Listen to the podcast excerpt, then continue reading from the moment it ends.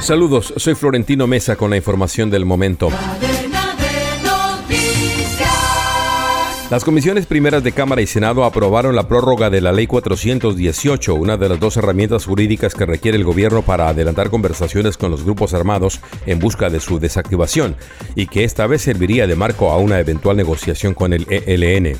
La Ley 418 de 1997 ha sido invariablemente prorrogada por los distintos gobiernos desde ese año, dejando así abierta la posibilidad de dialogar con los grupos armados al margen de la ley en aras de lograr la esquiva paz total en Colombia. Dos militares murieron en combates contra un grupo de disidencias de las FARC en zona rural del departamento del Cauca, confirmaron fuentes castrenses. Los enfrentamientos tuvieron lugar el día de ayer entre tropas del Comando Específico del Cauca e integrantes del Grupo Armado Organizado Residual Carlos Patiño en zona rural del corregimiento La Planada, municipio de Balboa. No se conocieron detalles sobre si hubo bajas en dicho frente de las disidencias.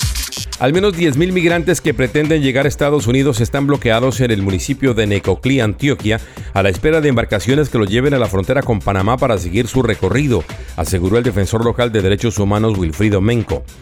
En lo que va del año, por la selva de Darién han transitado al menos 160.000 migrantes, exponiéndose a los grupos armados y a los animales salvajes que habitan esa zona. De esos migrantes, casi tres cuartas partes son venezolanos, según las cifras oficiales de Panamá.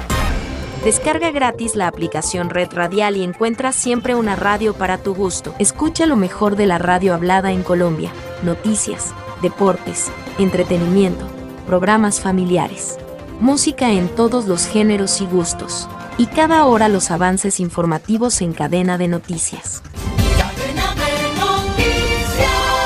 Descarga ya la aplicación de la red radial disponible en Google Play Store y lleva la mejor radio en tu celular. La cifra de víctimas fatales por el deslave que arrasó un pueblo de Venezuela se elevó a 36 muertos y 56 desaparecidos, entre los que difícilmente será hallado algún sobreviviente a medida que el tiempo pasa y el lodo se hace más compacto, dijeron rescatistas.